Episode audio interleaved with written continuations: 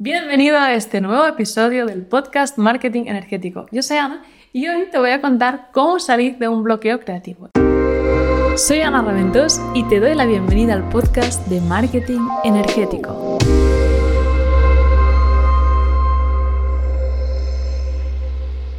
¿Y a qué me refiero por bloqueo creativo? Pues algo que es muy común entre los emprendedores y que también a veces veo que les ocurre pues, a los alumnos de mi mentoría de negocios y es que, bueno, te pones en ese estado de tener que escribir, crear algo para tu negocio, pues ya sean textos, anuncios, el webinar incluso desarrollar los contenidos de tu producto y te bloqueas y no avanzas y te quedas ahí con la página en blanco delante sin que esto avance ni vaya a ninguna parte.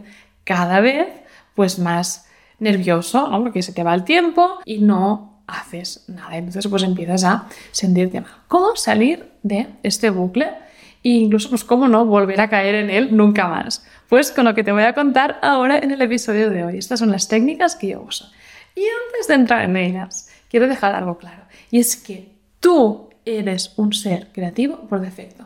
Porque esto es algo que mucha gente pasa por alto. Y realmente tú estás creando constantemente tu realidad o tu experiencia de vida a través de tus pensamientos, de tus creencias, sentimientos, intenciones, acciones. Lo primero que yo quiero hacer para sacarte de estos bloqueos y para que no caigas en ellos, es animarte a ver todo lo que tú creas para tu negocio como un proceso creativo en sí.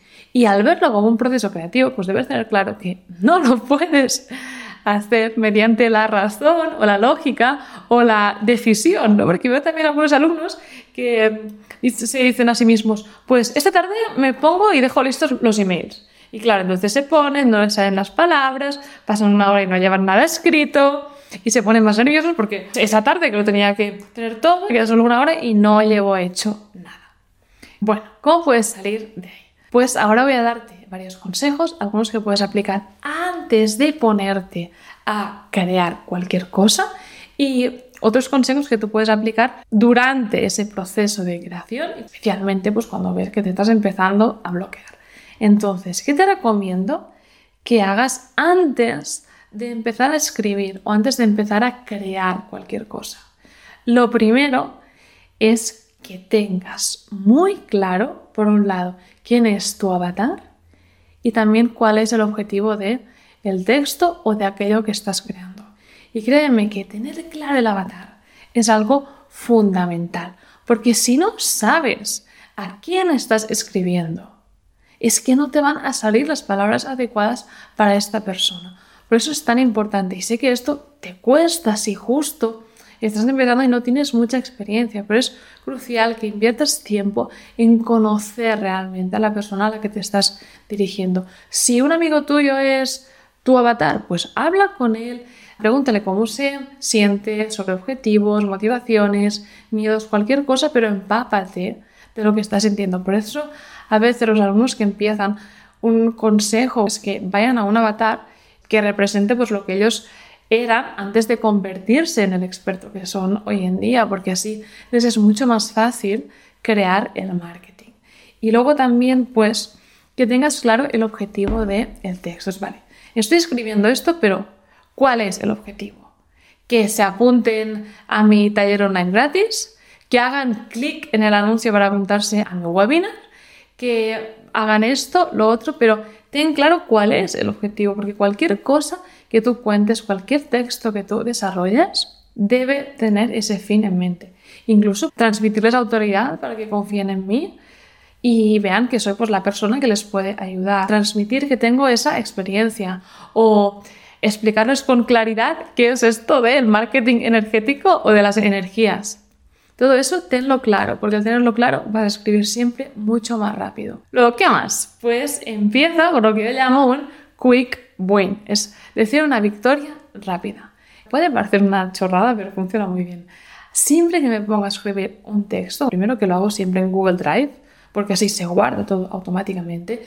Y bueno, yo no te recomiendo para nada que tú corras el riesgo de que algo que te estás escribiendo en tu ordenador se pierda, por eso hazlo siempre online en conexión. Y lo que yo hago es poner un título a este texto y en especial ponerle emojis. Entonces, antes de hacer cualquier proceso creativo de escritura, lo primero que hago es elegir el emoji y bautizarlo con esa energía.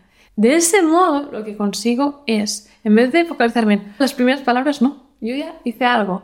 Y cuando empiezas a escribir, habiendo conseguido algo ya, como es poner ese título con el emoji, lo haces de forma mucho más relajada. Es un truco muy bueno para engañar al cerebro que siempre que se lo cuento, los alumnos lo hacen, luego me mandan sus hojas con los emojis y, sé que les va muy bien porque me dicen todos, lo hice mucho más rápido que no saltando directamente a la escritura, que es pues lo más complicado para, para ti. Luego, ¿qué más puedes hacer?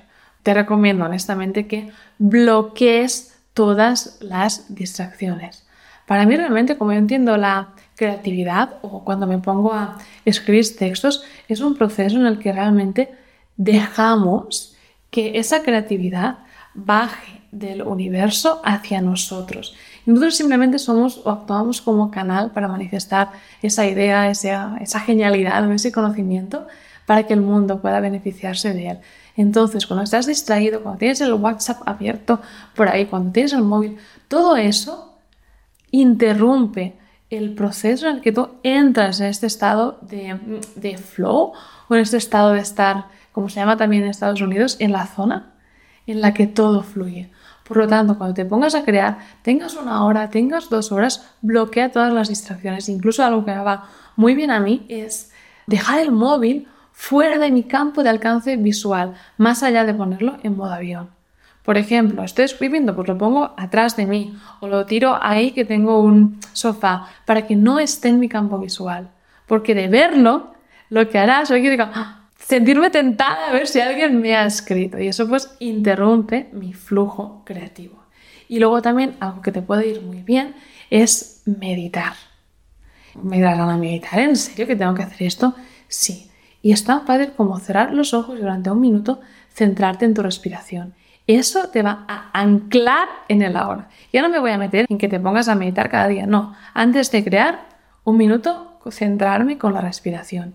Y algo, si no te gusta meditar, es que hagas algún pequeño ritual que te ancle con el ahora. Ya puede ser también encender una vela de incienso o algo que hago yo cada vez que me pongo a trabajar, cada mañana, enciendo una vela pequeñita, que de hecho ahora de casualidad, pero la tengo aquí. Siempre que me pongo a crear, el primer paso es encender una vela, porque así engañamos al cerebro y es como, oye, que ahora tienes que estar por esto.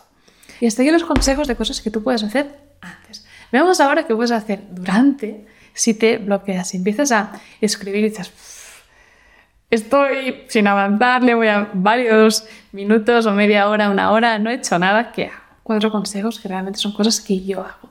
Lo primero es, por favor, no juzgues lo que estás escribiendo el mismo día que lo escribes, porque realmente tendemos a ser mucho más críticos con nosotros mismos el mismo día que estamos haciendo las cosas, cuando realmente para juzgar si algo es bueno o no lo es, necesitamos tomar distancia, tener esa perspectiva. A mí me ha pasado cientos de veces de estar escribiendo un copy y decir, eso está quedando fatal, luego dejarlo y el siguiente día leerlo y decir, si esto es buenísimo. Y eso es lo mismo que les ocurre a los alumnos. Por lo tanto, céntrate y tómate en escribir o crear como lo que es un proceso creativo que requiere de ir puliendo. Es lo mismo, eso se lo digo mucho a los alumnos. Lo que no puedes pretender tú es tener que o crear una escultura picando tres veces y que te salga pues el David de Miguel Ángel. No. O sea, el escultor que creó esa escultura estuvo picando un ratito un día, luego el siguiente un poco más, un poco más, un poco más, puliendo hasta sacar pues esta obra de arte.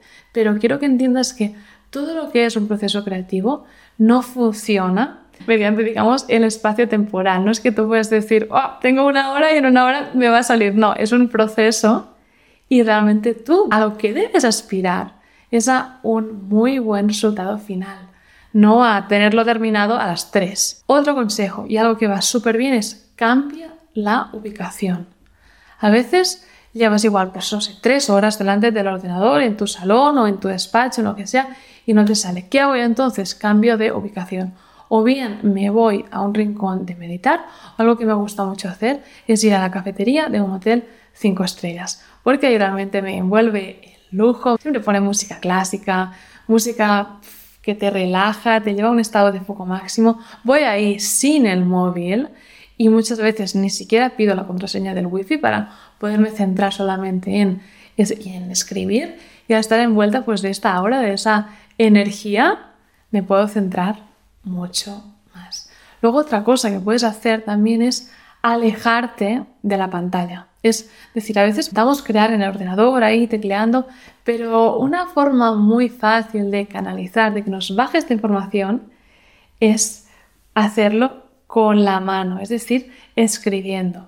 Incluso a mí me pasa también, como copywriter experta con tantos años haciendo eso, pues ¿qué hago? O cambio mi ubicación o bien pues realmente empiezo a intentar hacer ese copy con la mano y luego lo transcribo al ordenador. Y eso va muy bien también.